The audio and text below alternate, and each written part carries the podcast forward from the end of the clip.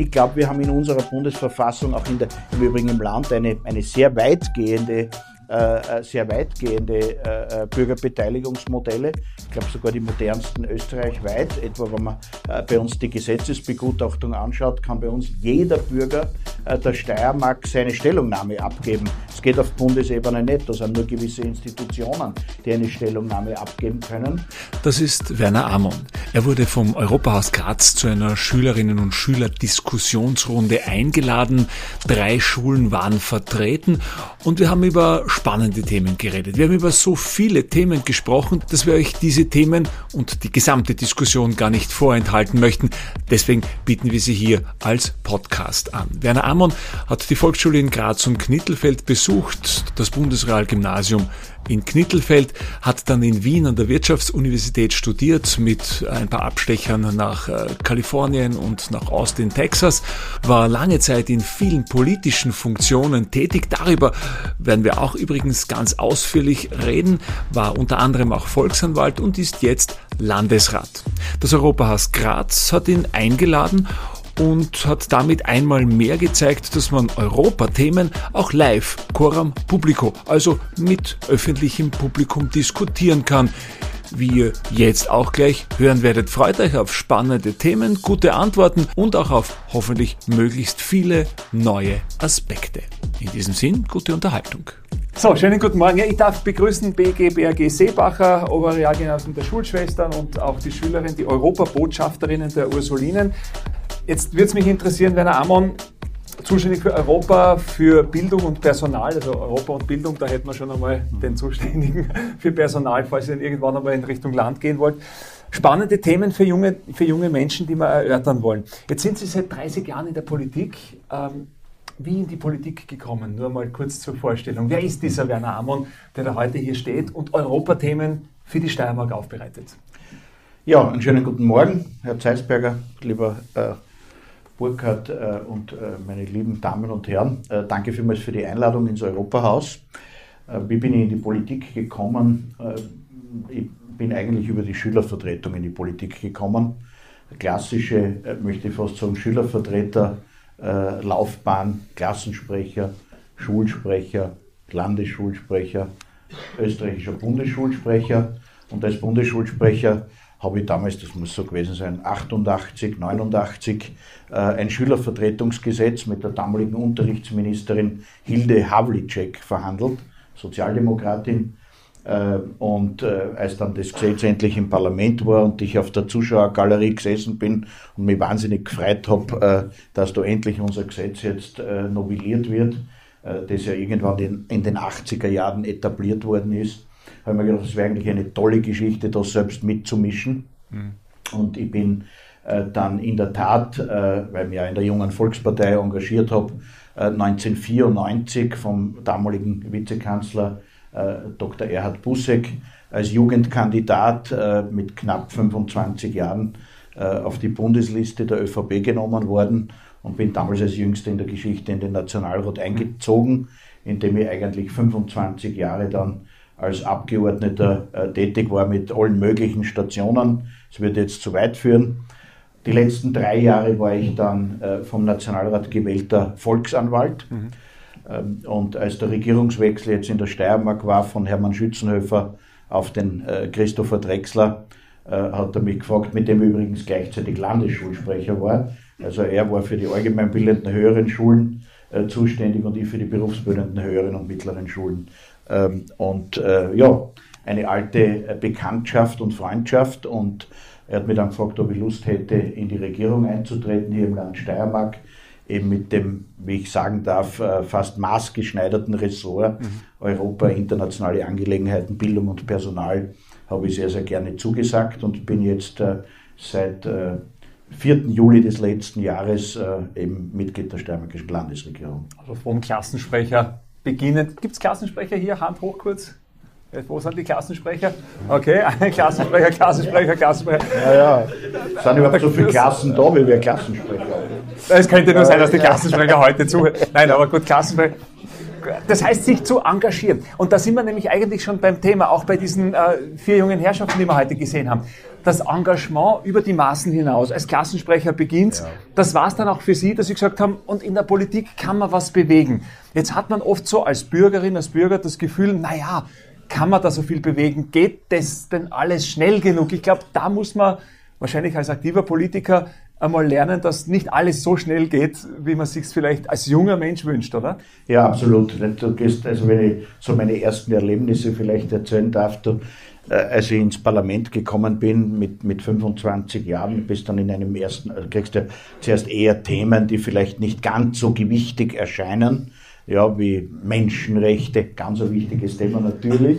Aber das wird dann halt, wird, wird, wird, wird in der Tagespolitik nicht so hoch eingeschätzt oder äh, Entwicklungszusammenarbeit ja, und so Jugend natürlich. Ja, das waren alles die Themen, die ich am Beginn äh, bearbeitet habe. Und da tagst du natürlich unheimlich, wenn du im ersten, in der ersten Ausschussvorbesprechung bist und glaubst, du hebst jetzt die Welt aus den Angeln und äh, kommst mit einer Idee in den Ausschuss und dann sagt er, der Fraktionsvorsitzende dort, sagt, ja, das ist eine super Idee, aber sie kommt jetzt zu spät, weil äh, es ist schon alles verhandelt, die Mauer steht, wenn wir da einen Ziegelstein rausnehmen und was ändern, stürzt das alles ein. Dann denkst du, das nächste Mal komme ich früher. Ne?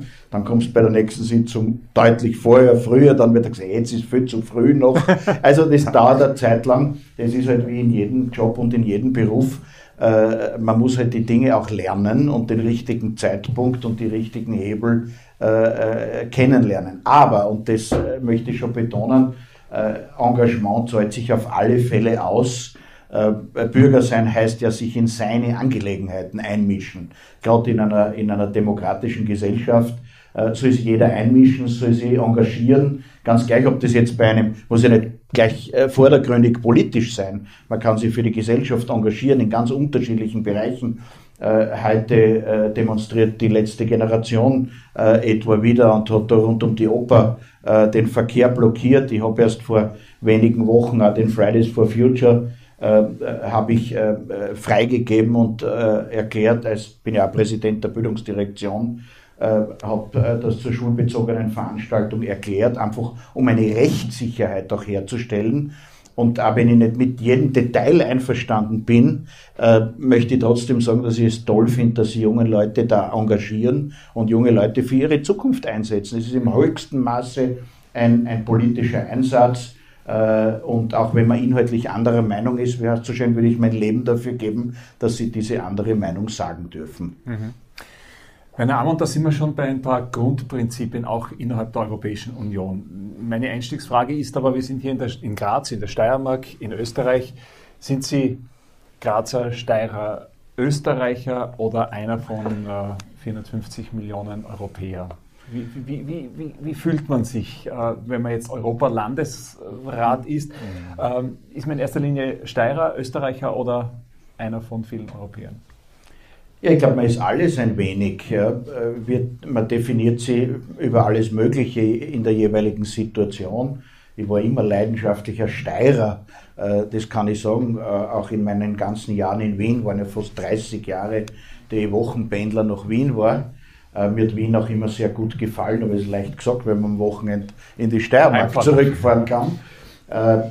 Und auf der europäischen Ebene äh, vertritt man ja im Grunde genommen jetzt mehr sozusagen seine Region im, im sogenannten Ausschuss der Regionen der Europäischen Union, wo alle Regionen Europas eben mit Vertretern mhm. dort sind. Ich habe die Ehre, eben in diesem Ausschuss der Regionen die Steiermark vertreten zu dürfen. Ähm, auf der anderen Seite bewegt man sich außerhalb Europas. Ich habe relativ viel auch in Südostasien gemacht, äh, bin, bin, bin auch Vorsitzender der österreich-südkoreanischen und der österreich-taiwanesischen Gesellschaft.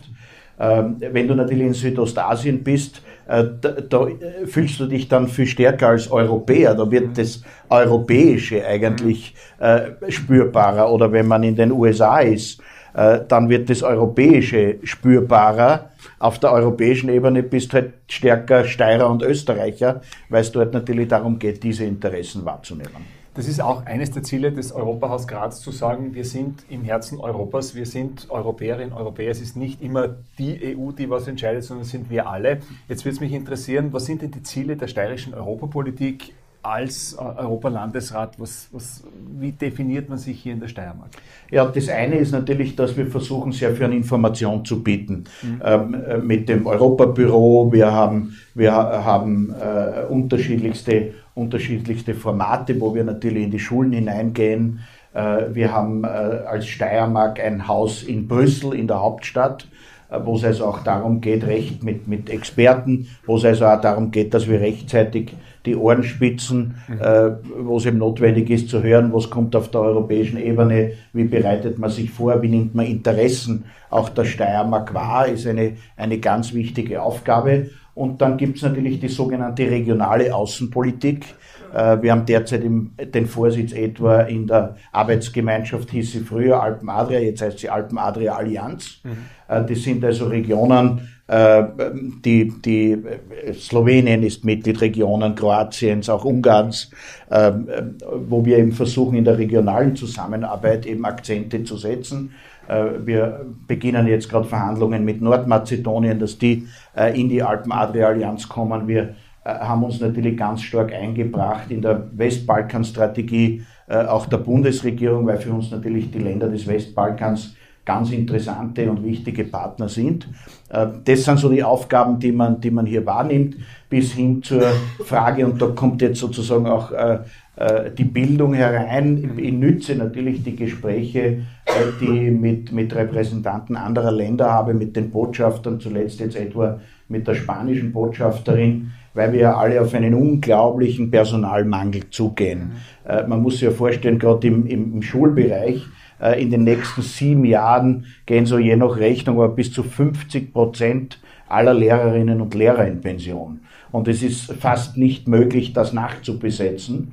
Und jetzt äh, war eine oder ist eine der Überlegungen, aus dieser Not eine Tugend zu machen und zu sagen, warum laden wir nicht auch äh, Lehrerinnen und Lehrer äh, aus jenen Ländern ein, die jene Sprachen sprechen, die bei uns in den Schulen auch unterrichtet werden. Also Englisch, Französisch, Spanisch, Italienisch um bei uns zu unterrichten und möglicherweise auch in der jeweiligen Fremdsprache überhaupt einen ganzen Ausbildungsstrang anzubieten, wie das bei internationalen Schulen etwa ja üblich ist. Mhm. Das heißt, sehr lösungsorientiert denken ist auf jeden Fall für einen Europapolitiker wichtig zu schauen, was gibt es an Themen und wie kommt man aus diesen äh, Themen, aus diesen Lösungen raus. Ich muss an der Stelle kurzen, eine kurze Werbeeinschaltung machen, ähm, weil wir gerade darüber gesprochen haben, über EU-Erweiterung. Wir haben im Moment gerade unseren Podcast To Go vom Europahaus laufen zum Thema EU-Erweiterung. Wer kommt da dazu? Was sind die nächsten Kandidaten? Was sind die Hürden? Wie läuft so eine EU-Erweiterung überhaupt ab? Eine ganz spannende Geschichte mit dem Herrn Dr. Bogensberger haben wir das Gespräch geführt in Wien. Auch sehr spannend. Wie kommt es überhaupt zu einer EU-Erweiterung? Das heißt, da gibt es davor ja schon weit intensivere Kontakte, zum Beispiel jetzt auch eben der Steiermark oder auch von regionalen Politikerinnen und Politikern, die das ja auch mitunter vorbereiten. Mhm. Ja, aber wir haben natürlich unterschiedlichste Interessen. Länder, äh, äh, ich glaube, Churchill hat einmal gesagt, Länder haben keine Freunde, Länder haben Interessen. Und natürlich gibt es unterschiedliche Interessen, äh, die einzelne Länder und Regionen haben in der wirtschaftlichen Zusammenarbeit, in der Forschung, äh, in der Sicherheit. Ähm, und, und mein Argument zum Beispiel war ja immer, wenn uns die Sicherheitssituation in Bregenz nicht egal ist, äh, dann kann uns die Sicherheitssituation in Sarajevo auch nicht egal sein, weil das liegt im selben Radius rund mhm. um Österreich herum. Und das betrifft im Übrigen dann auch schon die Ukraine. Ähm, äh, um das hier auch äh, hereinzubringen, dieses Thema. Das heißt, äh, für uns ist Europa natürlich auch eine Sicherheitskonzeption, ein Zusammenschluss von Ländern, die sich im Prinzip den gleichen Werten verpflichtet fühlen, also der Menschenrechte, der Rechtsstaatlichkeit, der Demokratie. Und äh, diese, diese, diese Wertegemeinschaft äh, bringt natürlich dann auch für die Länder, die Mitglied sind, ein gerüttelt Maß an Sicherheit, mhm. um die man natürlich äh, täglich auch ringen muss. Aber vom Prinzip her, und das kann man wohl sagen, äh, unter den Mitgliedstaaten der Europäischen Union fand eben seit deren Gründung fanden keinerlei kriegerische Auseinandersetzungen mehr statt. Und insofern ist es natürlich gerechtfertigt äh, zu sagen, dass es ein großes Friedensprojekt ist. Das alleine ist es natürlich lange nicht mehr, mhm. sondern heute gibt es natürlich wirtschaftliche Verflechtungen, die unglaublich sind. Äh, es gibt Verflechtungen in der Forschung äh, und natürlich insgesamt in der Wirtschaft aus der Europäischen Gemeinschaft für Kohle und Stahl entstanden und mhm. eben diese Kriegs, um eben diese kriegsführenden Güter äh, ja, gemeinsam zu verwalten. Wobei, darf ich da ja. etwas sagen, weil eines wird nämlich oft nicht gesagt und nicht gewusst, weil ich da äh, die, das Plakat vom Europarat äh, sehe und äh, da hinten auch äh, Plakate des Europarates, äh, der ja die ältere äh, europäische Institution ist und aus drei Teilen besteht, aus der Parlamentarischen Versammlung des Europarates, äh, aus äh, dem Ministerkomitee und dem Europäischen Gerichtshof für Menschenrechte. Es wird sehr oft verwechselt mit dem Europäischen Gerichtshof äh, äh in Luxemburg, während der Europäische Gerichtshof für Menschenrechte ja in Straßburg sitzt und von den Mitgliedern der Parlamentarischen Versammlung des Europarates gewählt wird. Ich selbst war viele Jahre Mitglied dieser Parlamentarischen Versammlung, zuletzt auch Vizepräsident. Und ich möchte sagen, dass bei der Gründung des Europarates sehr unmittelbar, also früher als die Europäische Union gegründet wurde, bei der Gründung der Parlamentarischen Versammlung und des Europarates wollte man eigentlich einen Ausschuss machen, äh, der Kohle und Stahl verwaltet. Die Gründungsmitglieder wollten das. Und gescheitert ist es im Europarat damals an Großbritannien. Äh, Großbritannien war ein Mitgliedsland, ein Gründungsstaat des Europarates. Und deshalb hat man sich dann entschieden, die EGKS, die Europäische Gemeinschaft für Kohle und Stahl, außerhalb des Europarates zu gründen, äh, ohne Großbritannien. Und so ist eigentlich dann die Entwicklung der Europäischen Union parallel äh, zur Entwicklung des Europarates überhaupt entstanden. Das wird vielfach nicht erwähnt, mhm. aber die, die, und, und deshalb ist es auch verwirrend, weil der Europarat hat die gleichen Symbole wie die Europäische Union, also diese, diese Fahne mit den Sternen, die Europahymne etwa, äh, auch die Parlamentarische Versammlung hat im Grunde genommen eine fast idente äh, Geschäftsordnung wie das Europäische Parlament. Mhm. Ähm, also das sind Parallelstrukturen. Heute ist der Europarat in erster Linie wie sogar Europäische UNO weil er sich ganz stark mit Konventionen und mit Menschenrechtsfragen natürlich beschäftigt, während sozusagen die Europäische Union alle Fragen der Tagespolitik äh, äh sozusagen auf der Agenda hat. Übrigens auch nachzuhören mit Caroline Edstadler. Auch mhm. da haben wir einen Podcast to go gemacht und da ist sie sehr tief in dieses Thema eingetaucht, weil sie da ja auch. Sie war ja selbst am Gerichtshof. Ganz genau. Ja. Und das erzählt sie auch, äh, wie sie dort eben auch gearbeitet hat. Also eine Empfehlung schon einmal mitgeben, den Podcast to go mal aufmachen und einmal schauen, die Themen durchscrollen, da gibt's viel dabei.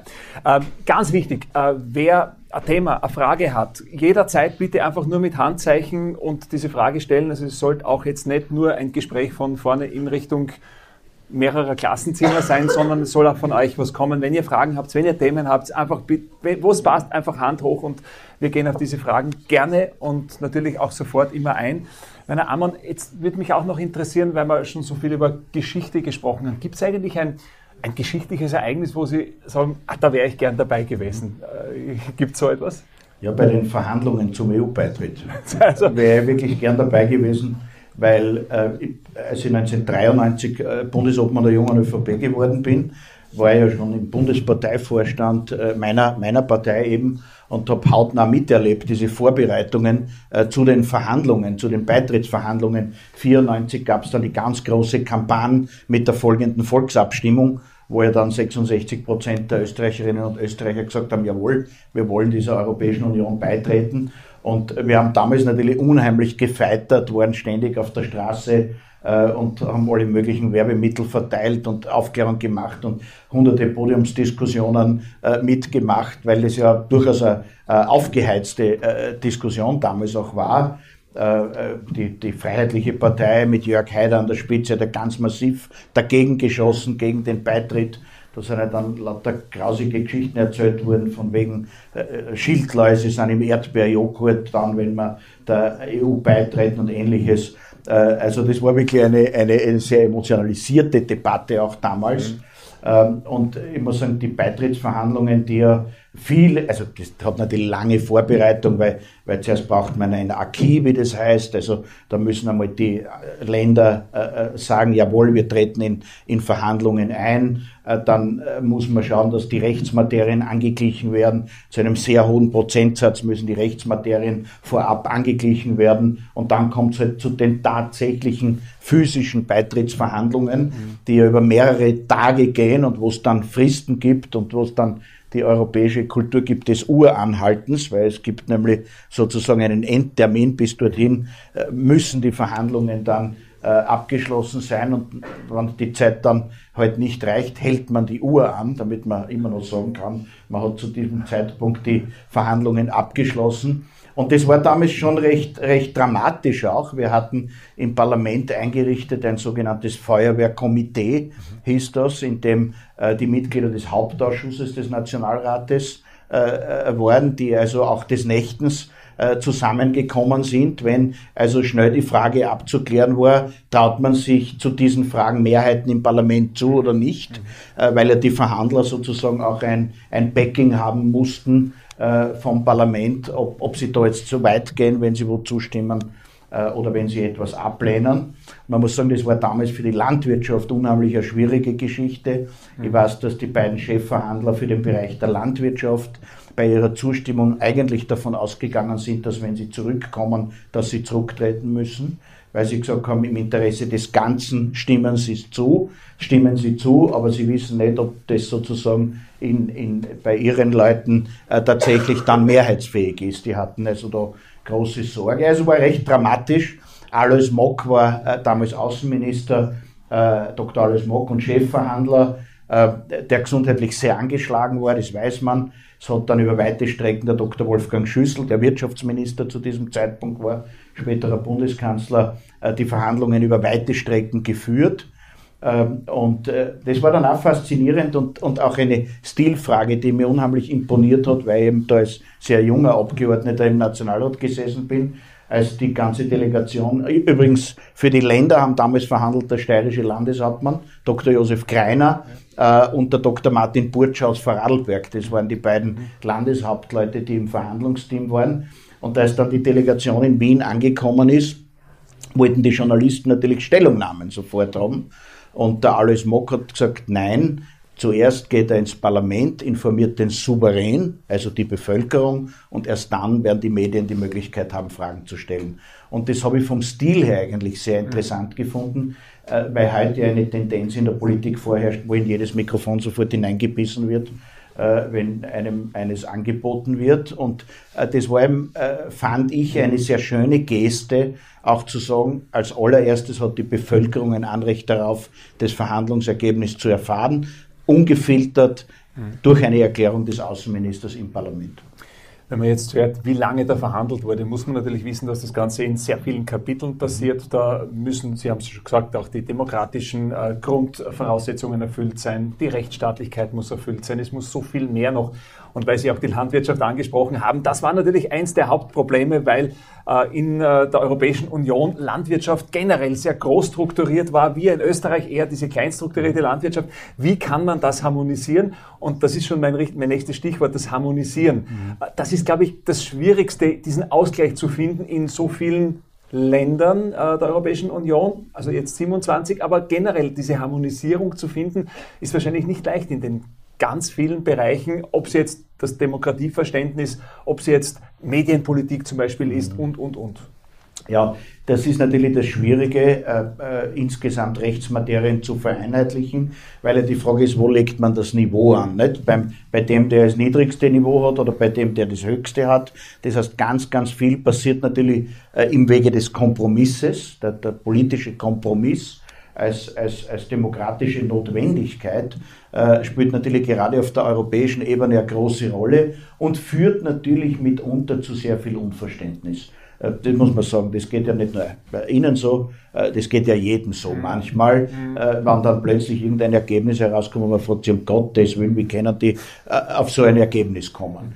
Und das ist halt manchmal dann tatsächlich eine Frage des Kompromisses, schlicht und einfach äh, allemal besser als äh, kriegerische Auseinandersetzungen zu haben. Mhm. Ja, wenn man, wenn man bei europäischen Verhandlungen sitzt, ich denke mir das sehr oft, da wird da über irgendwelche Paragraphen herumgestritten und diskutiert und man stellt sich Frage, mein Gott, nein, das ist alles so mühsam und anstrengend und kostet Nerven und Zeit und Geld und, und, und, und.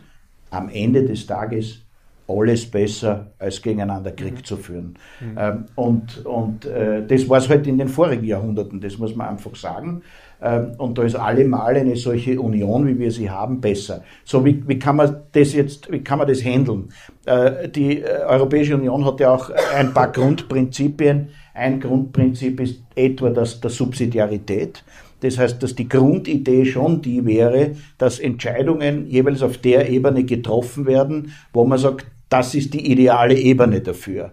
Ja, mhm. gewisse, ich meine, es macht keinen Sinn, äh, eine, eine steirische Straßenverkehrsordnung etwa äh, zu erlassen, weil es einfach Sinn macht, in ganz Europa, im Idealfall sogar weltweit, eine ähnliche Straßenverkehrsordnung wenigstens zu haben, weil wenn ich auf der einen Seite sage, ich habe einen freien Personenverkehr, einen freien Warenverkehr, wir fahren über die Grenze, im Idealfall ohne Grenzkontrolle, dann will ich natürlich, dass auf der anderen Seite sozusagen die gleichen Verkehrsregeln gelten wie bei uns, weil wer schon mal vielleicht auf Malta war oder so, wo dann links gefahren wird, oder in Großbritannien weiß man, wie schwer man sich tut, mhm. äh, wenn sich die Straßenverkehrsordnung sozusagen fundamental äh, äh, gleichsam verändert oder anders darstellt. Auf der anderen Seite gibt es natürlich Fragen, die derzeit noch nationale Fragen sind, wie etwa weite Teile der Sozialpolitik, weite Teile der Steuerpolitik. Das sind mhm. nationale Fragen, äh, Fragen, die auf der nationalen Gesetzgebung beruhen, weil man sagt, ein gewisser Wettbewerb macht auch durchaus innerhalb der Europäischen Union Sinn. Und warum soll ein Land nicht durch niedrigere Steuern zum Beispiel Betriebe anlocken? Jetzt hat es natürlich nicht nur positive Effekte, wie wir wissen, sondern kann natürlich auch negative Effekte zeitigen. Aber es dauert halt auch, bis sich die europäischen Länder durch eine Art europäischen Finanzausgleich in ihren Lebensstandards angleichen, weil der Lebensstandard natürlich im Südteil Griechenlands ein völlig anderer ist als im Nordteil der Bundesrepublik Deutschland etwa. Mhm. Und, und äh, ein Ziel der Europäischen Union ist es natürlich auch, dass man Lebensstandards angleicht und damit sozusagen irgendwann hier auch, auch in der Lebensphilosophie dann sich leichter tut, zu sagen, gut, dann können wir nächste Schritte setzen, können in der Steuerpolitik, können in der Sozialpolitik auch vereinheitlichen. Dazu kommt, dass man sich natürlich auch von den Besten immer in den jeweiligen Gebieten was abschauen kann. Nicht? Wenn irgendein Land etwas besonders gut macht, dann schauen die anderen hin und sagen, hey, wie macht ihr das und können wir da was übernehmen? Ich weiß nur ja. zufällig gerade, weil das in Diskussion ist in Österreich, wer ist in Richtung Führerschein unterwegs. Äh, es gibt ja bei uns die Mehrphasenausbildung mit ja, dem Erfolg. L17. Mhm. Genau, L17 und Mehrphasenausbildung, dass die Unfallzahlen junger Verkehrsteilnehmerinnen und Teilnehmer eklatant zurückgegangen sind. Im Moment kümmert sich gerade äh, mhm. ganz viel äh, auf EU-Bereich, wie machen die Österreicher das ja. und schauen sich das gerade an. Ja. Entschuldigung, dahinter meine Frage. Ja. Kommen wir gleich dazu, machen wir die Antwort noch schnell? Ja, ich würde nur sagen, wir haben jemand, der eine L17 macht, hat ein, um eine 70 Prozent geringere Wahrscheinlichkeit, einen Unfall zu haben, ist ein, ein beispielloses Erfolgsmodell und gilt leider erst in ein paar ganz wenigen europäischen Mitgliedstaaten. Und da schaut man Aber sich jetzt, jetzt an, Benchmark. Ja, was, was machen wir da besonders mhm. gut und, äh, und das finde ich eigentlich sehr, sehr lässig. Gut, bitte, Entschuldigung, Frage. Ja, ich wollte fragen, ob die EU Gesetze auch in anderen Ländern beeinflussen kann. Zum Beispiel, wie Sie gesagt haben, in Großbritannien, dass man auf Rechtswert kann das die EU überhaupt beeinflussen, weil Großbritannien nicht mehr in der EU ist. Naja, äh, das ist jetzt natürlich ganz schwierig, äh, keine Frage. Äh, obwohl man natürlich sagen muss, dass momentan wahrscheinlich Großbritannien noch zu einem sehr, sehr großen Teil vergleichbare Rechtsmaterien mit den Mitgliedstaaten der Europäischen Union hat. Es ist ja ein, ein, ein langjähriges Mitgliedsland. Aber man sieht natürlich äh, bereits jetzt, dass äh, durch den Brexit, durch den Austritt Großbritanniens für Großbritannien selbst unglaubliche Probleme entstehen, gerade auch was Exporte etwa anlangt von britischen Produkten, weil wir natürlich, oder Dienstleistungsangeboten, weil natürlich die Europäische Union hier auch ihren Binnenmarkt bis zu einem gewissen Grad schützt und sagt, wenn die nicht mehr Mitglied sind, dann werden natürlich Produkte aus Großbritannien mit höheren Zöllen etwa belegt oder gewisse Produkte werden in der Europäischen Union nicht mehr zugelassen, nicht, nicht erlaubt. Es geht ja äh, hier um etwa zwei Millionen Patente zum Beispiel, äh, die es gibt, wo sie die Frage stellt, dürfen die mhm. in der Europäischen Union weiter vertrieben werden oder nicht. Also äh, das ist für ein Land, das lange in dieser Union war und dann austritt, natürlich schwierig. Und man sieht in ganz vielen Teilen Großbritannien jetzt, äh, die Riesenprobleme haben. Es ist nichts besser geworden. Es ist für die Fischer, die zum Beispiel äh, ja ganz massive Treiber auch des Austritts waren, weil sie gesagt haben, um Gottes Willen, die Union fischt uns arm. Äh, die Wahrheit ist, es geht ihnen jetzt auch nicht wirklich besser. Hm. Das heißt, man hat schon das Gefühl, dass gerade die Menschen jetzt in äh, Großbritannien heute wahrscheinlich anders entschieden hätten als damals zur Abstimmung äh, den Brexit betreffend. Das ist das große Problem, darum bin ich ja an sich ein, ein wirklicher Fan einer repräsentativen Demokratie. Also ich, ich habe mit Plebisziten, mit Volksabstimmungen, außer dort, wo sie halt etwa bei uns bei äh, äh, gesamtändernden Verfassungsfragen etwa, äh, wo es bei uns eine verpflichtende Volksabstimmung gibt, habe ich so meine Probleme äh, weil natürlich, äh, jetzt sage ich, der nicht professionelle Politiker unter Anführungszeichen äh, von Emotionen noch stärker beeinflusst wird, als wir das ohnehin alle sind. Wir alle sind ja natürlich auch, auch Menschen mit Emotionen und natürlich regen uns auch Dinge auf. Aber man stelle sich eben vor, Plebiszite über die Todesstrafe, wenn gerade irgendein furchtbares Verbrechen passiert und ähnliches. Würde man so etwas sofort einer äh, Volksabstimmung unterziehen, ich weiß nicht, wie das ausgeht. Mhm. Und äh, darum macht es durchaus Sinn, äh, sozusagen auch gewählte Vertreter zu haben, die in einer eher wie ich sage, professionelleren Art und Weise sich den Themen annähern und vielleicht dann doch sachlicher entscheiden, als man aus der ersten Emotion heraus entscheiden würde. Dann kommt immer das Gegenargument, dass Politikerinnen und Politiker, die das professionell machen, teilweise zu weit vom Volk entfernt sind. Die kennen dann die Sorgen und Probleme gar nicht. Das heißt, es ist für Sie aber auch immer sehr wichtig, eben nicht nur bei solchen Veranstaltungen, aber sehr viel mit den Menschen im Land zu reden, um ja, aber ich, zu können. Ich, ich, ich, möchte da schon sagen, ich, ich stelle mir in verdammt vielen und regelmäßigen Abständen Wahlen. Äh, ich brauche äh, für welches Mandat auch immer ich auf welcher Ebene ausübe, immer natürlich eine Bevölkerung hinter mir, die mir ein Vertrauen gibt, die mich wählt, die mir in eine Funktion wählt. Ähm, und äh, aus dem leitet man ja dann äh, die Macht unter den Anführungszeichen Auftrag. ab, den Auftrag, das Mandat eben, mhm. den Auftrag ab, Dinge zu entscheiden. Natürlich im Idealfall im Interesse der Leute, die einen gewählt haben. Und äh, das ist, das ist äh, immer ein, eine Diskussion, immer ein Spannungsfeld. Es gibt Leute, die sagen, na, man soll über alles und jedes eine Volksbefragung und eine Volksabstimmung abführen und andere wollen das gar nicht. Ich glaube, wir haben in unserer Bundesverfassung, auch in der, im Übrigen im Land, eine, eine sehr weitgehende, mhm. äh, sehr weitgehende äh, äh Bürgerbeteiligungsmodelle. Ich glaube sogar die modernsten österreichweit. Etwa wenn man äh, bei uns die Gesetzesbegutachtung anschaut, kann bei uns jeder Bürger äh, der Steiermark seine Stellungnahme abgeben. Es geht auf Bundesebene nicht, da sind nur gewisse Institutionen, die eine Stellungnahme abgeben können. Waren bei uns, ich habe jetzt ein paar Geschichten in der Elementarpädagogik in Begutachtung äh, gehabt. Wir haben da Stellungnahmen von allem und jedem dabei. Mhm. Und äh, natürlich äh, ist das eine gewichtiger, das andere weniger gewichtig, weil das eine kommt von großen Institutionen, das andere kommt von Einzelpersonen. Aber manchmal sind ganz gute Ideen dabei, die man natürlich auch aufgreifen kann. Und da sind wir auch schon bei einem sehr guten Stichwort, gute Ideen, die wir aufgreifen. Wir greifen jetzt da vorne gleich eine Idee auf, bitte. Ähm, bezüglich der Elementarpädagogik, wie würden Sie da versuchen, den Personalmangel zu bekämpfen? Ja, begonnen habe ich damit, das war ja das Hauptthema, als ich letztes Jahr begonnen habe, äh, wo wir im, im Juli alle gesagt haben, um Gottes Willen, wir werden im Herbst unzählige Gruppen schließen müssen, weil es Personal fehlt.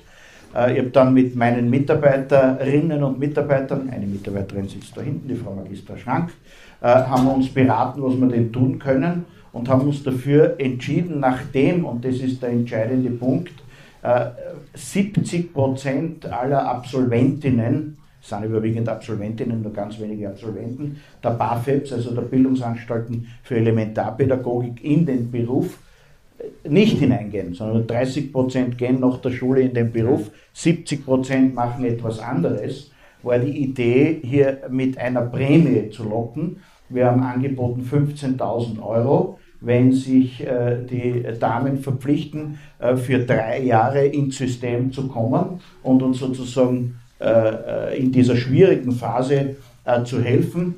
Und es ist damit gelungen, 441 äh, Damen ins System zu bekommen, die sich auf drei Jahre verpflichtet haben. Und damit konnten wir eigentlich nicht nur erreichen, dass äh, nicht äh, äh, wir weniger Gruppen haben, sondern wir haben deutlich mehr Gruppen im heurigen Kindergartenjahr als im letzten. Wir haben mehr Personal und insofern war das erfolgreich. Aber ich sage auch dazu, das war ein Notpflaster. Das kann man nicht alle Jahre machen. Wir müssen natürlich die Rahmenbedingungen verbessern. Das tun wir jetzt auch. Wir verkleinern die Gruppen. Wir schauen, dass die Fachaufsicht reformiert wird dass wir verhandeln über die Gehaltsstruktur der Elementarpädagogen. Also wir versuchen natürlich ein ganzes Bündel an Maßnahmen zu setzen, damit wir, damit wir hier ein Mehr an Angebot schaffen können. Hm. Generell muss man sagen, die jungen Damen und Herren, die heute hier sind, das sind die, die in Zukunft mehr als gefragt äh, sind, in allen Bereichen, jetzt ob es die Elementarpädagogik ist, aber es gibt ja ganz, ganz viele Bereiche in der steirischen Wirtschaft, wo man sagt, wir brauchen euch dringend. Genau so ist es. Also äh, sie äh, sind eine insofern eine glückliche Generation, wenn ich das so sagen darf, weil es werden in allen wirtschaftlichen und gesellschaftlichen Bereichen Leute gesucht ähm, wenn Sie mit offenen Augen durch die Straßen gehen, werden Sie überall Schüttellängern. Wir suchen in der Gastronomie, wir suchen Elektriker, wir suchen Lehrer, wir suchen Elementarpädagogen. Wir suchen im Landesdienst Mitarbeiterinnen und Mitarbeiter. Wir haben noch Ferialjobs. Äh, wenn ich denke, früher äh, ja. backelweise äh, Ablehnungen bekommen, wenn man sich um einen Ferialjob be be beworben hat. Also wenn jemand Interesse hat, im Sommer, im Juli oder im August im Landesdienst zu arbeiten, Bitte bewerben Sie sich, Sie sind herzlich eingeladen. Wir haben auch offene Lehrstellen im Landesdienst. Also wir gehen auf eine Zeit zu, in der wir, in der wir eine eigentlich demografisch dramatische mhm. Situation haben. Eine, eine Aging Society, eine alternde Gesellschaft. Das ist kein österreichisches Phänomen, äh, ist eigentlich ein Phänomen nahezu aller westlicher Industriestaaten, kann man sagen, aber nicht nur der westlichen, auch der östlichen. Wir werden älter, die Jungen sind gefragter denn je. Jetzt ist die nächste Frage gefragt. Die geht in welche Richtung? Äh, zum Thema Euro. Und zwar, ähm, ich weiß, das wird jetzt ein anderes Thema, das wir noch nicht besprochen haben, aber äh, denken Sie, dass der Euro sich auch weiterhin in Zukunft halten kann? Und ebenfalls noch die Frage, ähm, ob Sie denken, dass das bargeldlose Zahlen das Bargeld irgendwann endgültig ablösen wird? Also zum ersten ein klares Ja, der Euro wird sich halten. Er ist eine ganz starke Währung. Ähm, gut aufgesetzt. Natürlich müssen äh, über, die, über die lange Frist äh, die Mitgliedstaaten der Europäischen Union äh, die sogenannten Konvergenzkriterien einhalten. Also dürfen die Budgets nicht über Gebühr ins Negative treiben. Ähm, man, muss, man muss schauen, dass also die Budgetsituation in den Mitgliedstaaten passt. wir haben ja jetzt durch zu hohe Ausgaben der Budgets äh, ist gleich Gelddrucken, ist gleich Inflation. Äh, wir haben in der Folge natürlich dann sehr hohe Lohn- und Gehaltsabschlüsse gemacht, die in der Regel über der Inflation sogar lagen, äh, was aber dazu führt, dass die Inflation weiter getrieben wird. Das ist gleichzeitig ein Problem. Darum muss man jetzt gegensteuern, darum werden die Zinsen erhöht von der Europäischen Zentralbank. Das Erhöhen der Zinsen führt dazu, dass die Leute weniger Kredite aufnehmen, weniger investieren und das dämpft ein wenig die Wirtschaft. Es vielleicht heute gehört, heute sind in der Früh oder gestern präsentiert worden, auch, auch äh, vom Währungsfonds, äh, vom IWF und von der Weltbank die Prognosen für das globale Wachstum, das etwa bei 3% mhm. äh, jetzt, jetzt angelegt ist, aber Tendenz eher ein bisschen fallend. Das ist also die steigende Zinspolitik, die gemacht wird, um die Inflation zu dämpfen.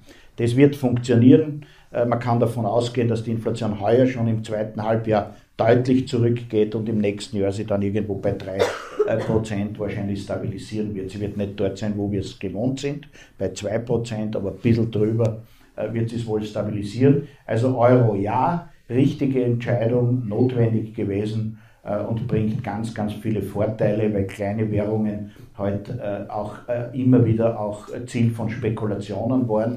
Was wir natürlich äh, oft vergessen haben in der Vergangenheit, ist, dass der Schilling, den wir, manche werden sich nur erinnern, äh, den wir ja früher als Währung hatten, dass der Schilling ja auch nie eine Währung äh, war, die völlig allein in der Welt äh, gestanden ist, sondern wir haben uns ja äh, selbst verpflichtet, uns an der D-Mark zu orientieren. Das Verhältnis Schilling-D-Mark war damals immer 1 zu 7. Es hat sich nie verändert. Wir haben immer alle, mhm.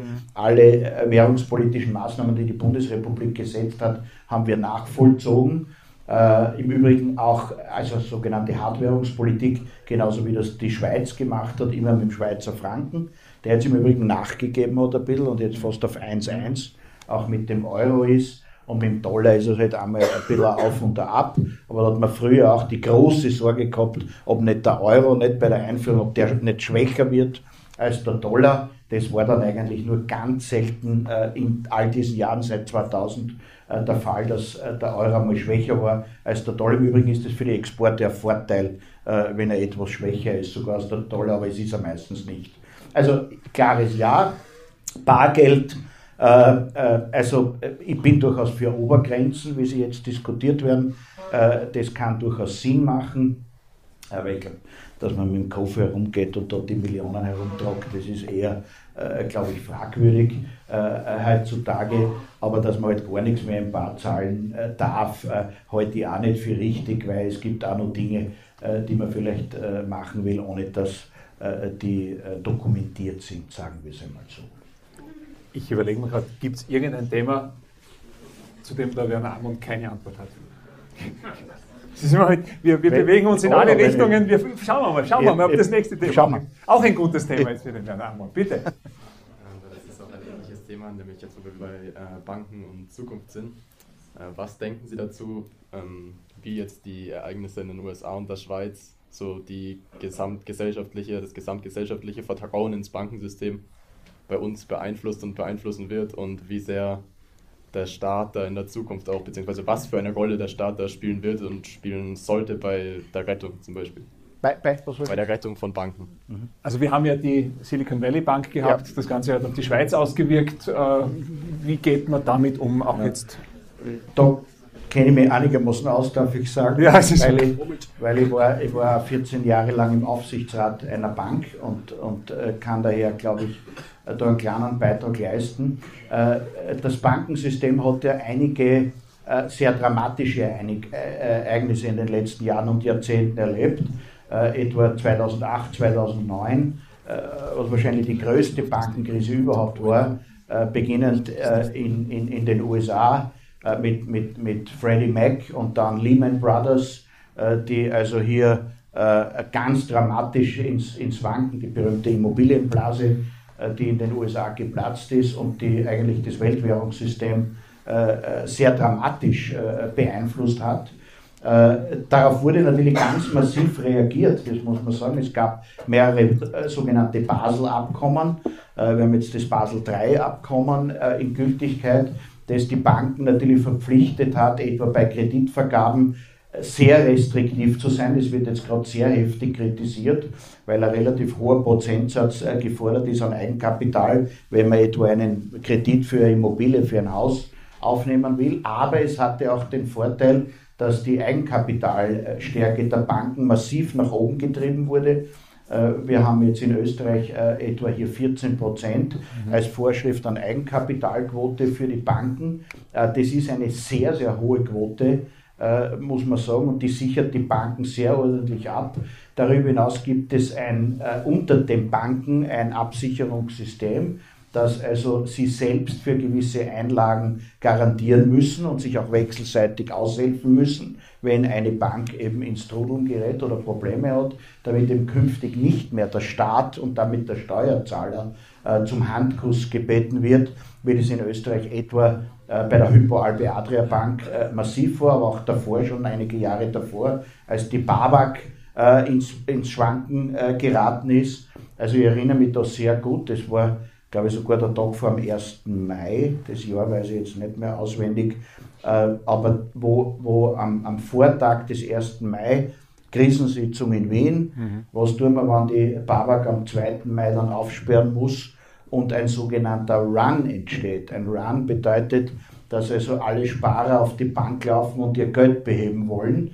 Und äh, wie Sie ja wissen, haben die Banken nicht immer physisch das ganze Geld tatsächlich äh, vorhanden. Es ist ja äh, sozusagen auf Konten liegt ja viel mehr Geld als physisch tatsächlich vorhanden ist. Und das Problem ist, bei einem Run, wenn plötzlich alle hingehen und ihr Geld beheben, dass dann das Geld ausgeht. Und wenn das Geld ausgeht, entsteht natürlich eine Panik, logischerweise. Also Wirtschaft ist ja sehr oft nicht logisch, sondern psychologisch. Und das ist ein psychologisches Momentum.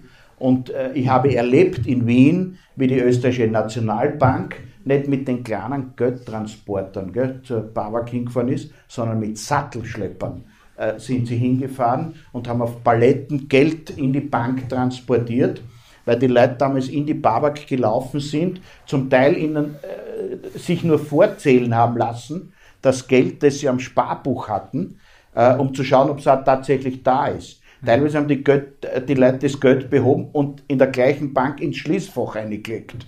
Also das sind ganz äh, absurde Verhaltensweisen gewesen, aus Sorge aber natürlich auch auf der anderen Seite äh, äh, um das eigene Geld. Und damit das eben nicht passiert, hat man da völlig neue Netze aufgespannt. Und ich halte das äh, Bankensystem eigentlich momentan für sehr stabil, für sehr gut abgesichert. Und das hat man jetzt auch anhand dieser Karibikbank gesehen, dass eigentlich die Auswirkungen, also hier in Europa, waren es praktisch gar nicht zu spüren. Mhm nachdem wir da beim Bankenthema ganz kurz noch weiterbleiben können, das Ganze wieder auf die europäische Ebene äh, bringen. Äh, Lagarde hat ja auch mit den äh, Zinserhöhungen immer wieder auch, wie Sie es gerade gesagt haben, auch dazu beigetragen, dass wir eine gewisse Stabilität haben. Kritik kommt dann immer wieder, die Amerikaner haben das früher gemacht, sie sei zu spät gewesen. Aber ich stelle mir vor, es ist ein unglaublich fragiles System. Wenn man da zu viel auf einmal will, dann passiert durch einen Kippeffekt plötzlich irgendetwas ganz anderes, dass man dann wahrscheinlich noch mehr reparieren muss, als man es reparieren hätte müssen, wenn man es nicht gemacht hätte. Ja, das, das, Finanzsystem ist ein außerordentlich, wie Sie richtig sagen, außerordentlich fragiles System, wo man sozusagen in einem Art Feintuning äh, schaut. Man hat ja früher, also äh, am Beginn des 20. Jahrhunderts, teilweise völlig falsch reagiert. Nicht? Man die, also die ganz großen Wirtschaftskrisen etwa der 30er Jahre sind ja vor allem dadurch entstanden, äh, weil man eben äh, glaubt hat, äh, sehr liberal zu sein. Wenn eine Bank in Konkurs geht, hat man die halt in Konkurs gehen lassen. Mhm. Hat aber immer unglaubliche Effekte gehabt, weil natürlich dann ein Run auf die anderen Banken mhm. entstanden ist. Und das hat immer sofort die Systeme ins Schwanken gebracht. Äh, erst, man hat da mit Protektionismus gearbeitet, also man hat die Grenzen dicht gemacht, hat gesagt, um Gottes Willen, kein internationaler Handel, weil es schwappt etwas Negatives herein. Heute weiß man, dass das natürlich, dass das Gegenteil eigentlich notwendig ist, dass man die Wirtschaft ankurbeln muss in so einer Situation und nicht durch falschen Protektionismus sozusagen äh, internationalen Handel äh, äh verbieten soll. Ähm, also das ist ein fragiles System und dann muss man natürlich sagen, natürlich wird oft gesagt, die Amerikaner sind da früher dran als wir.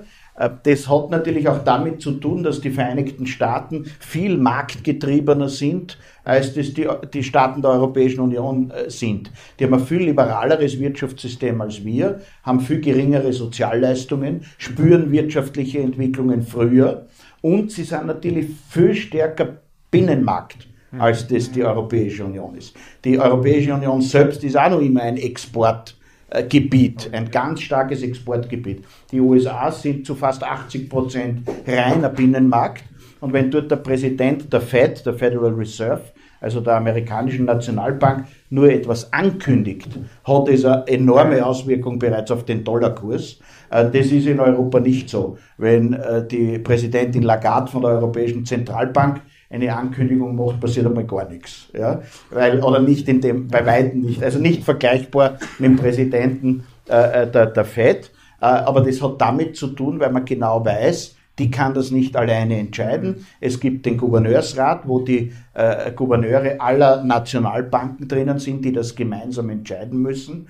Aber natürlich sind auch die europäische und die amerikanische Wirtschaft heute so miteinander verwoben, dass wenn die Amerikaner Zinsbewegung machen, man ziemlich sicher davon ausgehen kann, dass Europa noch zwei, drei Monaten hier nachzieht. Was ja auch tatsächlich dann immer wieder Und was auch ist. sinnvoll ist, muss ja. man sagen. Mhm. Kommen wir zu ähm, wieder ein paar jüngeren Themen, wobei auch die Finanzwelt ein, ein, sicher ein junges Thema ist, ein Zukunftsthema ist. Aber kommen wir zu einem Thema, wenn junge Menschen in Richtung Wahlen gehen, Europawahl, die da ja dann erst einmal ansteht in einer Zeit, aber generell äh, junge, mündige Bürger, die heute hier sind, die Fragen stellen, die sich beteiligen an der Gesellschaft. Was gibt man denen mit? Äh, was ist der, der, der Spirit der Europäischen Union? Was, was ist der Geist, den die Europäische Union ausmacht? Also erstens einmal hingehen hingehen und wählen gehen. Ich, ich kann es nur immer wieder betonen, äh, auch wenn das am Sonntag vielleicht, wo man heute halt nach dem abendlichen Ausgang äh, vielleicht schwerfällt, ja, aufraffen, die Wahllokale haben wir eh bis zwei offen, die meisten, genau. Also aufraffen, hingehen. Äh, bitte äh, schauen Sie sich ein bisschen um in der Welt, äh, schauen Sie in den Iran, schauen Sie nach Afghanistan, äh, wo, wo Frauen etwa ich meine, das ist wahrer Mut, was diese Frauen äh, dort treibt, die sie äh, öffentlich die Haare abschneiden, um zu protestieren unter Einsatz ihres Lebens um am gesellschaftlichen Leben partizipieren zu können. Es gibt Länder, wo man eben nicht wählen kann.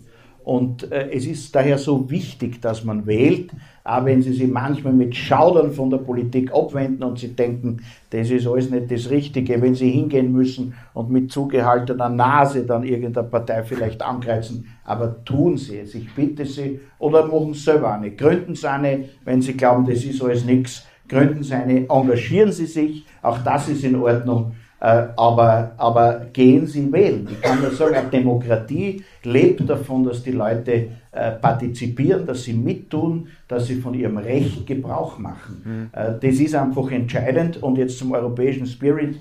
Ja, das liegt an Ihnen. Ich möchte das sagen. Es ist, es ist bequem, in der ersten Reihe fußfrei, zu sitzen und zu schauen, was da passiert und zu kommentieren, was einem nicht gefällt. Mhm. Bringen Sie sich ein. Es gibt ganz, Europahaus beispielsweise, ja, es gibt ganz viele, es gibt ganz viele Möglichkeiten, sich einzubringen. Nützen Sie das, was die Europäische Union anbietet, äh, von den Studienprogrammen, Austauschprogrammen, äh, äh, die, wir laden da die Schulen ein, wir fördern das auch ordentlich, mhm. soweit es geht, dass die Schulen ins Ausland fahren.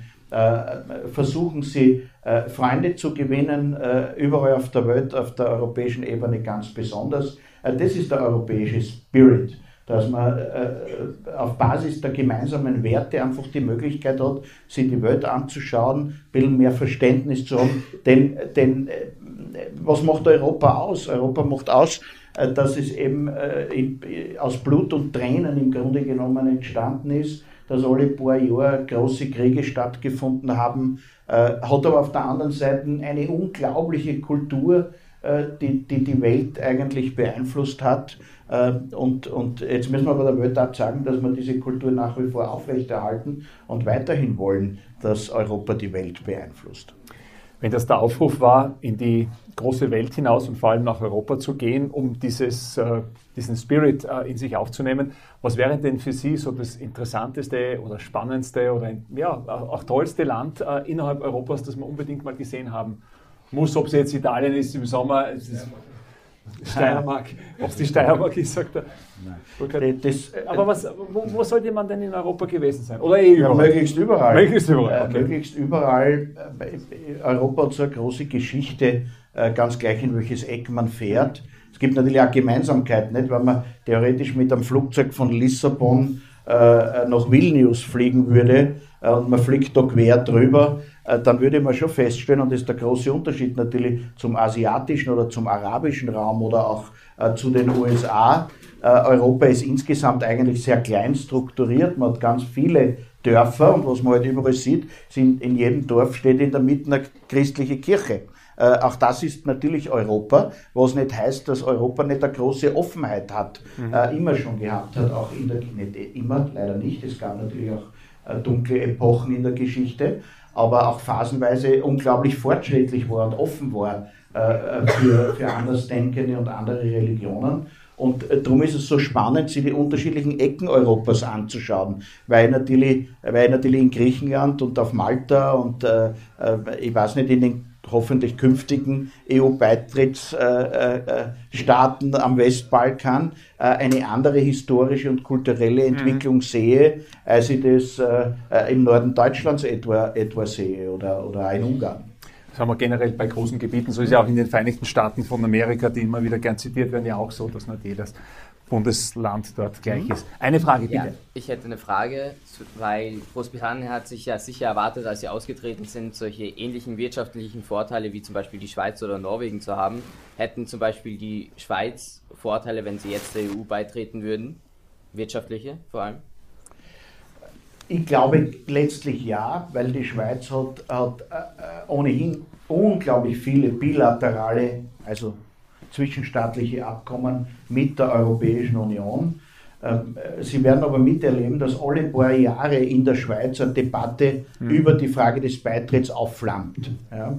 Äh, natürlich hat die Schweiz historisch gesehen äh, hier eine Sonderstellung in Europa, das muss man sagen. Sie hat an keinem der beiden Weltkriege teilgenommen, war immer so eine Art Safe Haven, äh, auch für Kapital und, und, und, und für, für Versicherungen. Äh, insofern hat die Schweiz ja schon eine gewisse Sonderstellung. Ähm, dennoch äh, bin ich überzeugt davon, dass es der Schweiz um einiges noch besser ginge, wenn sie Mitglied der Europäischen Union wäre. Aber das haben die Schweizer zu entscheiden. Mhm. Immer wieder mal und Sie orientieren sich ja auch währungstechnisch an, äh, am, Euro. am, Euro. klarerweise mit dem Schweizer Franken, weil das ja auch ganz wichtig ist, wenn man da in der Mitte drinnen sitzt, dass man schaut, wie es rundherum ausschaut. Äh, wenn wir jetzt gerade keine Fragen haben, eine Frage, die sich aufdrängt, wir haben hier Schülerinnen und Schüler, da gibt es im Unterricht oft ein Plus und ein Minus für irgendwas. Was macht die EU äh, besonders gut? Wofür gibt es ein Plus aus Ihrer Sicht? Wofür wird es vielleicht auch ein Minus geben? Hm wenn Sie heute Plus-Minus verteilen dürfen. Das ist abendfüllend, wenn man das durchgeht. Okay, dann machen wir es in einer kurzen Aber was macht, sie, was macht sie besonders gut? Ähm, ich, ich glaube, sie macht besonders gut, dass sie die, die gemeinsamen Werte in den Nationalstaaten durchsetzt. Äh, man sieht es, wenn, äh, so wie in Ungarn oder in Polen, etwa rechtsstaatliche Fragen auftreten, wo man etwa in Polen probiert hat, hat der Regierung gesagt, na, gewisse Richter passen uns nicht, mhm. die entheben wir ihres Amtes und setzen dort sozusagen politisch passende Richter hin, äh, dann geht die EU da sehr strikt dagegen vor, äh, leitet sofort Vertragsverletzungsverfahren ein, mhm. Äh, belegt sofort das Land mit Sanktionen, droht mit Strafzahlungen. Und das verfehlt natürlich die Wirkung nicht, sondern auch Polen musste dann gewisse Gesetze zurücknehmen und, und sozusagen alte Richter wieder einsetzen. Ungarn ähnliche Situation. Äh, auch schwierig. Äh, Medienfreiheit, sagen, etwa, großes auch, Thema ja. in, in, Ungarn. Äh, da ist es schon gut, dass die Europäische Union zwar mit Fingerspitzengefühl, nicht mhm. mit Brachialgewalt, aber doch äh, nach dem Motto steht, der Tropfen höhlt den Stein, hier vorgeht und rechtsstaatlich, weil das Wesen muss ja immer sein, dass es ein rechtsstaatliches Verfahren ist, gegen solche Länder vorgeht, um sicherzustellen, dass diese Wertegemeinschaft erhalten bleibt. Da finde ich, ist die Europäische Union wirklich sehr, sehr gut. Äh, auch exzellent ist sie meiner Meinung nach äh, im, im Zusammenhalt vis-à-vis -vis der Russischen Föderation im Moment, mhm. was etwa die Sanktionen anlangt äh, gegen die Russische Föderation. Äh, ich, ich, möchte sogar sagen, wirklich beeindruckend, wie rasch die Europäische Union hier in dieser Frage auch agiert und reagiert hat. Äh, Im Übrigen erstmals äh, ist sie ins Lied gegangen, war vor den USA äh, mit Sanktionen äh, hier gegenüber Russland da. Und die USA sind eigentlich den europäischen Sanktionen gefolgt. Und das äh, finde ich äh, ist gut, ist eine Stärkung der europäischen Außenpolitik, wenn man so will. Äh, wo ist sie nicht so gut? Naja, äh, bei, wenn, wenn sie glaubt, sie muss sozusagen äh, bei, bei Themen in Vorlage treten, äh, die, die letztlich eher im Sinne der Subsidiarität woanders mhm. entschieden äh, worden wären. Also äh, wenn, wenn man, wenn man die, da gibt es eh die berühmten äh, Beispiele, was weiß ich, die Quadratzentimeter bei den Traktorsitzen geregelt werden. Ähm, äh, oder die, wobei man muss mittlerweile ja sagen, ob der Klimaentwicklung ist die Frage Glühbirnen und Wattstärke äh, bei Staubsaugern. Ja, das am ersten Blick denkt man sich, was fällt, oder jetzt auch bei den TV-Geräten, nicht? Mhm. Äh, Gibt es eine Diskussion über die Frage der, der Stärken und der Größe und so weiter. Äh, äh, Im Sinne natürlich der Klimaentwicklung äh, rückt das heute in ein anderes Licht, als es vielleicht noch vor ein paar Jahren erschienen ist, mhm. als wir gesagt haben, die Glühbirnen werden abgeschafft und das müssen, müssen alles jetzt äh, modernere Glühbirnen sozusagen sein. Da habe ich gesagt, was mischen Sie die ein bei uns? Da hat es dann Hamsterkäufe gegeben, mhm. auch bei uns im Lande.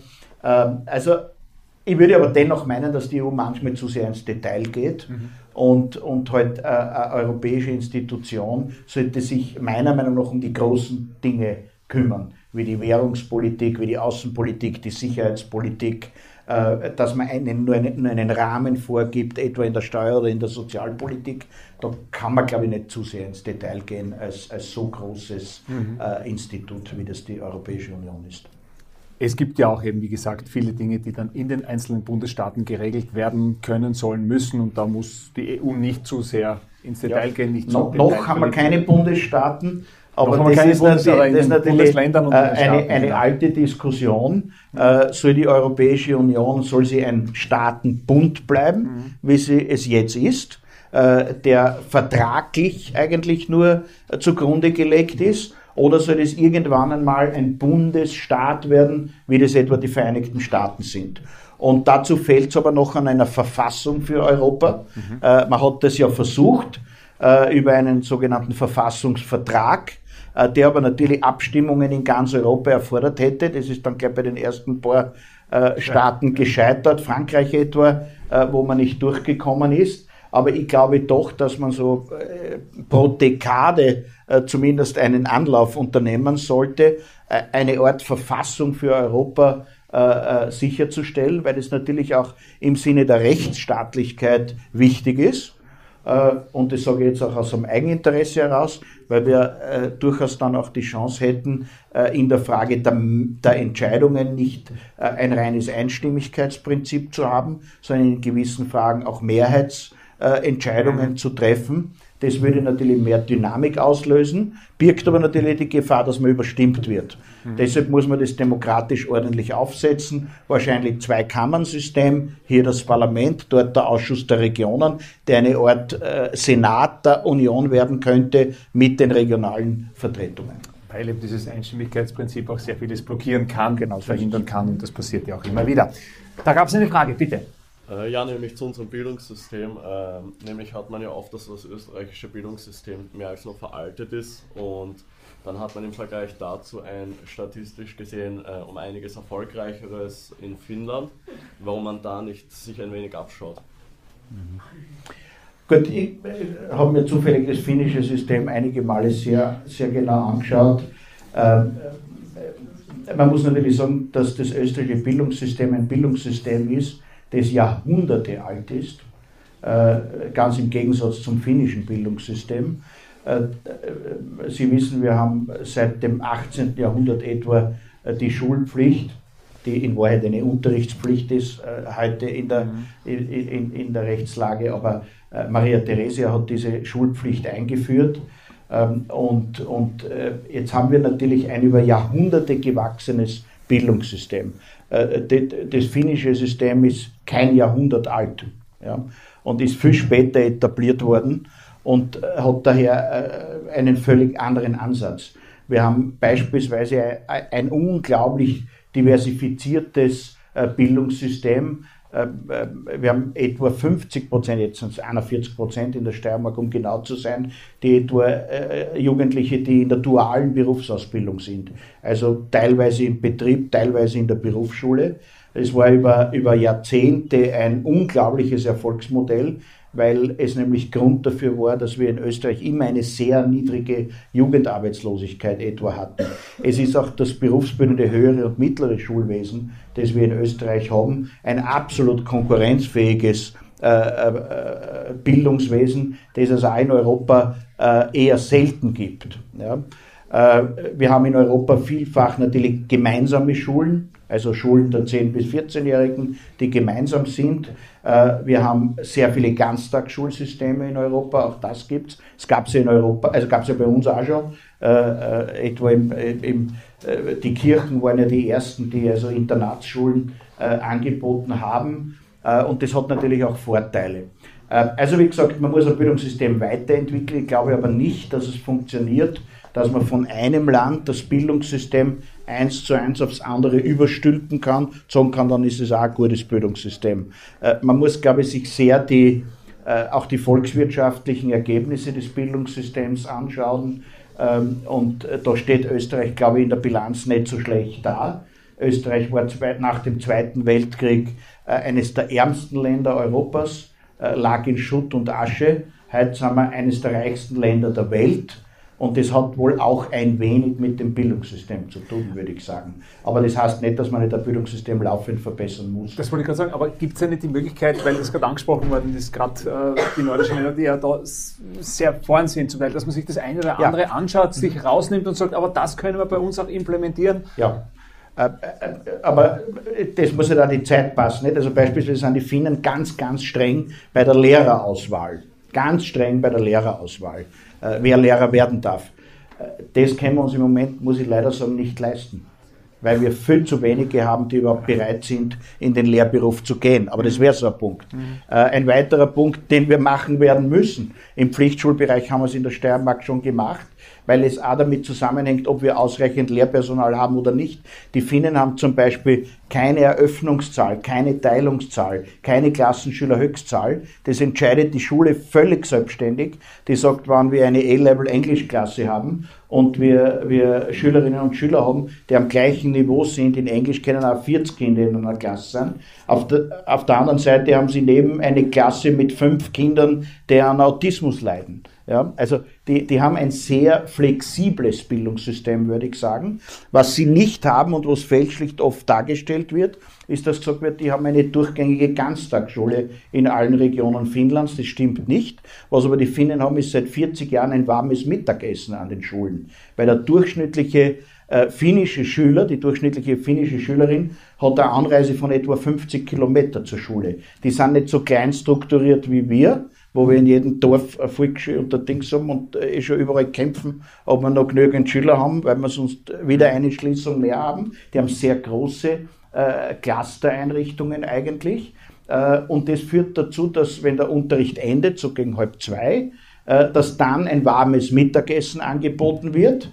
Das findet auch noch an der Schule statt. Und dann fahren die Kinder und Jugendlichen nach Hause. Und das wirkt natürlich wie fast eine ganztägige äh, äh, Schule dann, was es in Finnland äh, in weiten Strecken gar nicht ist.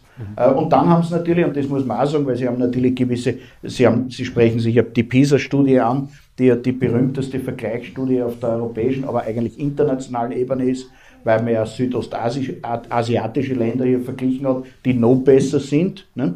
Nur ich würde jetzt nicht unbedingt, kenne mich zu viel, Südkorea, Taiwan, Südkorea, größte Jugendselbstmordrate international, Leistungsdruck enorm in diesen Schulen, sind zwar leistungsmäßig top, muss man sagen, absolut mhm. top, der Druck ist aber auch enorm. Ist aber völlig andere Gesellschaft, kann man, glaube ich, schwer vergleichen. Aber ich bin auch der Meinung, man kann, man kann sich einiges abschauen. Dort wählen die Schüler in Finnland zum Beispiel zu einem nicht unbeträchtlichen Teil ihre Lehrer auch aus.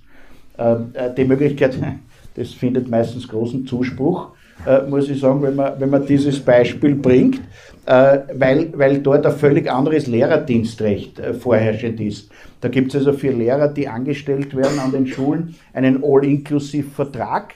Das heißt, der Lehrer hat, hat seine Stundenanzahl, die er an der Schule verbringt wenn er voll beschäftigt ist und ob er die im Unterricht verbringt oder in Form von äh, Nachhilfe oder in Form von organisatorischen Dingen, das entscheidet dort die Schulleitung. Also das ist, ist doch sehr anders organisatorisch aufgebaut als unser Bildungssystem. Aber spannend, absolut spannend. Also vor allem eines wichtig, genau hinschauen, nicht nur immer irgendwo einen Wortfetzen rausnehmen und sagen, okay, das passiert dort besser und das müssen wir dann bei uns auch unbedingt so machen. Da gibt es noch eine Frage zu diesem Thema. Äh, nein, nicht zu diesem Thema, aber sollten die Menschenrechte innerhalb der EU verletzt werden, wie geht dann die Europäische Union damit um? Gibt es dann Konsequenzen für das jeweilige Land oder wie schaut das aus, weil Sie vorhin die Medienfreiheit erwähnt haben und das ist mit sehr viel äh, Feinspitzengefühl dass damit umgegangen worden ist?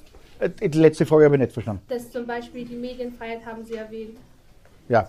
Dass die verletzt worden ist. Wie geht dann die Europäische Union ja. damit um? Ja, also zunächst, alle Mitgliedstaaten der Europäischen Union sind ja auch äh, Mitglied der Europäischen Menschenrechtskonvention. Äh, und, und damit hat jeder Bürger dieser, dieser Mitgliedstaaten auch die Möglichkeit, sich direkt an den Europäischen Gerichtshof für Menschenrechte zu wenden. Das ist die, die, der, der, tragische Fall Russlands. Ne? Die russische Föderation war Mitglied der Menschenrechtskonvention und ist unmittelbar äh, nach Ausbruch des Ukraine-Krieges oder äh, des Angriffs, der völkerrechtswidrigen Angriffs auf die Ukraine ausgetreten aus der Menschenrechtskonvention. Mhm. Und damit nimmt man natürlich zig Millionen von Russen die Möglichkeit, äh, sich an den EGMR zu wenden. Ähm, bei uns in Österreich, um das nur beispielhaft zu sagen, ist die Menschenrechtskonvention Bestandteil der Bundesverfassung und eine Entscheidung, die der EGMR trifft, ist äh, für Österreich zum Beispiel so bindend, wie wenn ein nationales Gericht äh, die Entscheidung getroffen hätte, schlägt unmittelbar durch.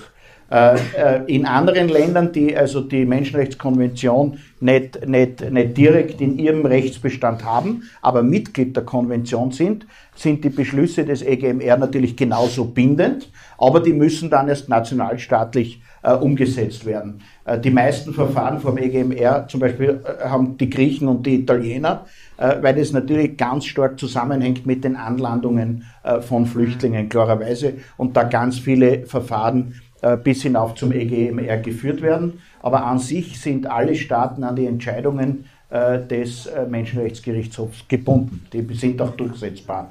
Und zur zweiten Frage Medien. Also man hat natürlich Ungarn auch sanktioniert, man hat Ungarn auch gedroht äh, mit Strafzahlungen, wenn sie nicht sicherstellen, äh, dass die Medienfreiheit gewährleistet ist. Da laufen einige, einige Vertragsverletzungsverfahren, die Ungarn relativ teuer zu stehen kommen können. Und da reagiert man dann schon auch als Land. Da war noch eine Frage, bitte.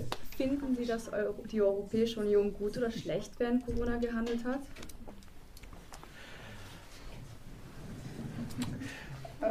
Das ist deshalb schwer zu beantworten, weil äh, die Gesundheitspolitik, äh, und das ist letztlich eine gesundheitspolitische Frage, äh, zu jenen Politiken gehört, die nationalstaatlich geregelt sind und nicht auf der europäischen Ebene. Ich glaube, dass die EU aber vielleicht sogar hier besser gehandelt hat als viele Nationalstaaten, weil die europäische Ebene eigentlich sofort geschaut hat, etwa, dass sie Impfstoffe einkauft ähm, und damit verhindert hat, dass unter den Nationalstaaten ein Wettbewerb äh, für die Impfstoffe entsteht und damit eine unglaubliche Preistreiberei. Weil klarerweise haben Pharmaunternehmen und Pharmakonzerne Interesse, einen ordentlichen Gewinn zu machen. Haben sie eh gemacht. Äh, aber die EU hat sichergestellt, dass das nicht über ein gewisses Niveau hinausgeht. Äh, ich finde, äh, dass die EU das sehr gut gehandelt hat eigentlich, für das, für das sie eigentlich keine Zuständigkeiten, keine rechtlichen hatte. Wo sie, wo sie geschwächelt hat ein bisschen, aber das ist halt dann, wenn die Nationalstaaten falsch reagieren. Es, die EU ist halt ein Rechtskonstrukt und alles muss über Verfahren und über rechtsstaatliche Prozesse abgewickelt werden. Wir haben ganz am Anfang der Pandemie etwa den Fall gehabt, dass ein Transport mit, mit Schutzmasken und Schutzbekleidung, ja, äh, der für Österreich bestimmt war, in der Bundesrepublik Deutschland aufgehalten worden ist, weil plötzlich ein regelrechter Neid entstanden ist auf diese, auf diese Schutzprodukte. Ähm, und insofern ist eine Lehre daraus, dass man halt auch in gewisser Hinsicht selbst Vorsorge treffen muss für solche. Aber ich finde, die Union hat für diese ganz geringe Zuständigkeit bis gar keine Zuständigkeit, die sie eigentlich formalrechtlich hat, recht gut agiert. Wir haben noch knapp, äh, ist das ein Handzeichen? Ja, ja gut, dann komme ich. Ich wollte gerade sagen, wir haben noch knapp eine Viertelstunde, äh, bevor wir dann auch ans Ende kommen müssen. Gibt es noch eine Frage, bitte? Ähm, ja, und zwar, wie geht die Europäische Union mit äh, Konflikten zwischen Mitgliedstaaten um? Als Beispiel die Bucht von Piran, von, Bucht von Piran zwischen Slowenien und Kroatien, wo mhm. die sich mit der Grenzziehung nicht ganz einig sind. Na, das war ein ganz ein komplexes Schiedsgerichtsverfahren ne? die, äh, in der Frage der Bucht von Piran, wo nämlich zunächst sowohl Slowenien als auch Kroatien sich, auch, sich auf ein Schiedsgerichtsverfahren eingelassen haben und auch beide Staaten gesagt haben, sie akzeptieren den Spruch des Schiedsgerichts. Und äh, dann hat man den Spruch des Schiedsgerichts eben nicht akzeptiert. Und äh, das führt natürlich dann innerhalb der Union schon mitunter zu Problemen. Äh, das ist ja auch einer der Gründe, warum Kroatien erst jetzt mit 1.1. dem Schengen-Abkommen beitreten konnte, weil es ja von Slowenien blockiert war. Also äh, es ist natürlich immer wieder so, dass äh, zwischenstaatliche Konflikte äh, auch Entwicklungen in der EU beeinträchtigen können. Aber letztlich sieht man, auch wenn es halt mühsam ist, wenn es lange dauert, Max Weber Politik ist das Bohren harter Bretter mit Geduld und Leidenschaft. Äh, äh, sind Lösungen möglich, ohne dass es zu gewalttätigen äh, Konflikten kommt. Und man hat sich im Wesentlichen darauf geeinigt. Slowenien und Kroatien sind Gott sei Dank heute Mitglieder der Europäischen Union und wir haben jetzt auch äh, Kroatien im Schengen-Raum, äh, was ich für außerordentlich angenehm empfinde. Und im Sommer werden wir das erst richtig als angenehm empfinden. Also diese Diskussionen gibt es immer wieder. Ich denke ja. jetzt nur an Beitrittsverhandlungen in Mazedonien, Nordmazedonien, wo sich Griechenland quergelegt hat, Namen, des Namens Namen. und so weiter. Also das gibt's, aber das wird einfach am grünen Tisch oder am, ja, am blauen Tisch verhandelt, ausgehandelt und dann gibt es eine Lösung. Und Ähm, ich würde ganz gerne einen, äh, einen Themenbereich noch ganz kurz ansprechen. Äh, Sie vertreten ja die Steiermark im Ausschuss der Regionen. Äh, zum einen einmal, was passiert denn da? Wir haben am Anfang kurz darüber gesprochen auf dieser Ebene und vor allem auch die Frage, wie werden wir Steirerinnen und Steirer denn innerhalb der großen Europäischen Union wahrgenommen? Wofür stehen wir? Was, was denkt man über uns? Ich weiß, es ist schwierig zu sagen, aber was, was, was, was glauben die anderen über uns, was vielleicht aber auch stimmt? Ja, zur ersten Frage. Äh, der Ausschuss der Regionen äh, ist derzeit ein beratendes Gremium der Europäischen Union. Ähm, er kann zu allen möglichen Vorlagen, die es da gibt, die aus der Kommission oder aus dem Rat kommen, äh, eine Stellungnahme abgeben. Ähm, ähm, das passiert insbesondere dann, wenn, so wie jetzt, im Naturschutz Dinge, Dinge passieren, wo, die massiven Einfluss auf die Regionen haben können äh, können aber ganz andere Themen auch sein, wie die, wie die Finanzpolitik etwa der Europäischen Union, weil im Sinne der Subsidiarität natürlich Länder und Regionen von solchen Dingen auch betroffen sind. Äh, natürlich ist es auch eine Art Lobbying-Aufgabe, die man dort hat.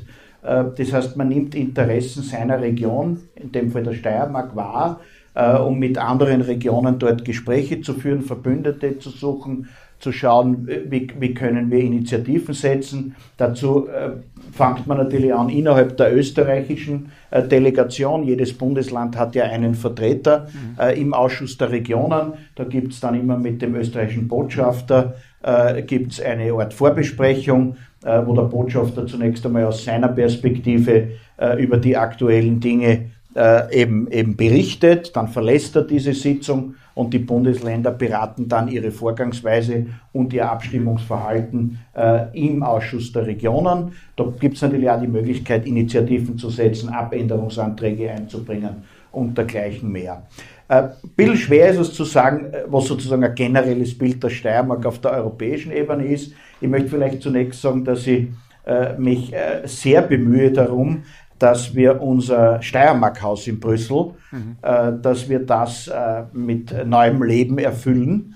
Äh, wir haben da gerade ein paar Umbaumaßnahmen, äh, wollen dort auch eine ordentliche Event-Location draus machen, ähm, weil wir haben zwar sehr tolle Kulturveranstaltungen dort, die der Kulturreferent, der jetzige Landeshauptmann dort auch äh, initiiert. Äh, ich möchte gerne weit darüber hinausgehen. Ich möchte viel für die Bildung, natürlich auch die Wirtschaft hier machen und im Steiermarkhaus äh, künftig äh, äh, ein, ein, ein, sozusagen ein, ein permanentes Veranstaltungszentrum mhm. etablieren, weil es natürlich wichtig ist, dass man eben, äh, dort zielt ja die Frage hin, dass man wahrgenommen wird, dass man als mhm. Steiermark als innovative, spannende Region wahrgenommen wird.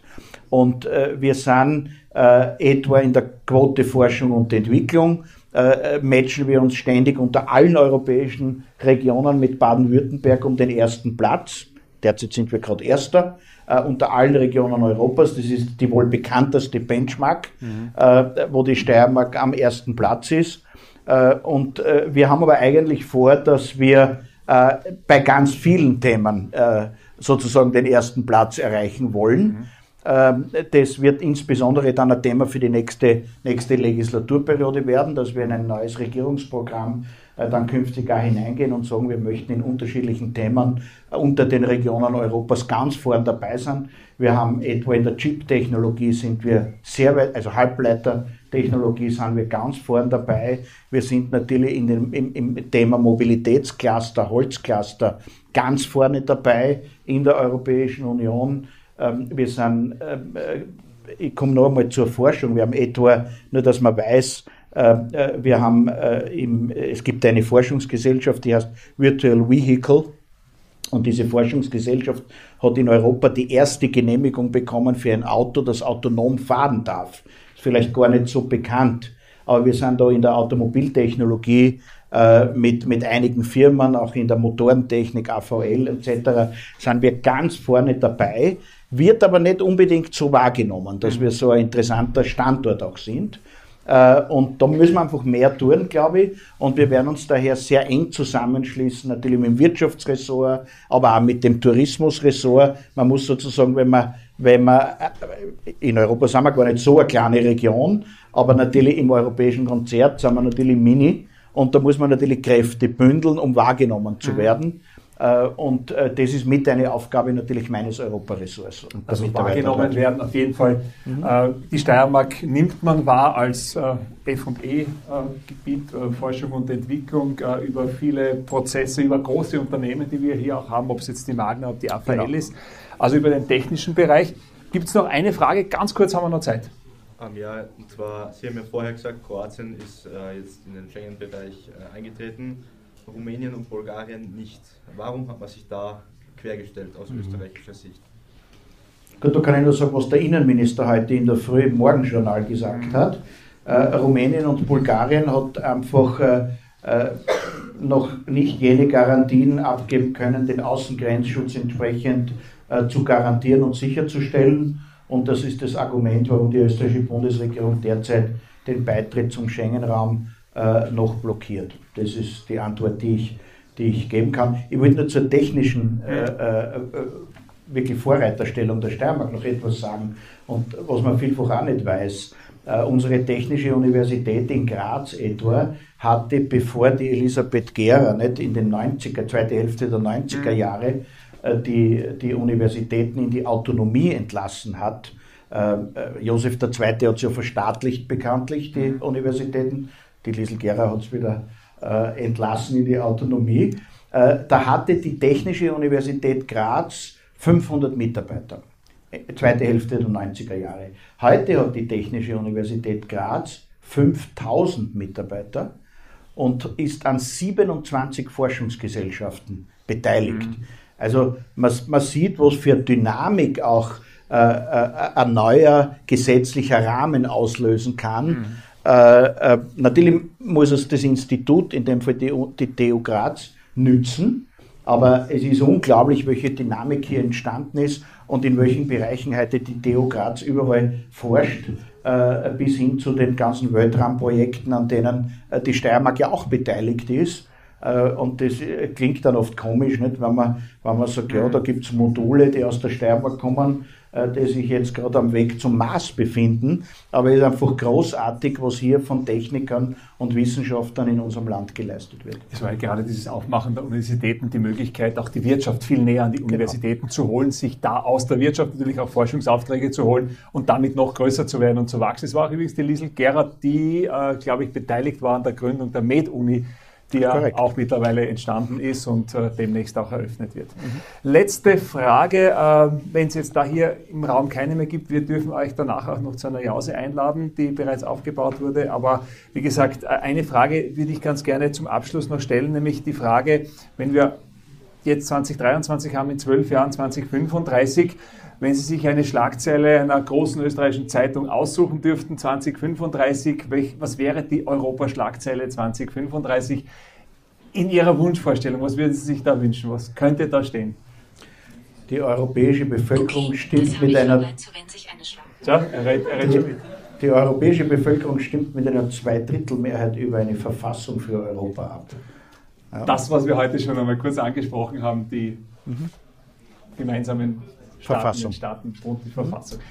Dann sage ich Dankeschön auch äh, für diese Antworten, für viele Antworten. Ich sage Dankeschön für ganz viele Fragen. Dankeschön für den Neubau, dass wir heute als, also quasi als Treiber hier im Europahaus äh, diese Veranstaltung äh, über die Bühne bringen durften. Ähm, Danke. Das war ein Podcast to go vom Europahaus Graz mit Werner Amon. Am Mikrofon Oliver Zeisberger. Ich sage danke fürs Zuhören. Bis zum nächsten Mal.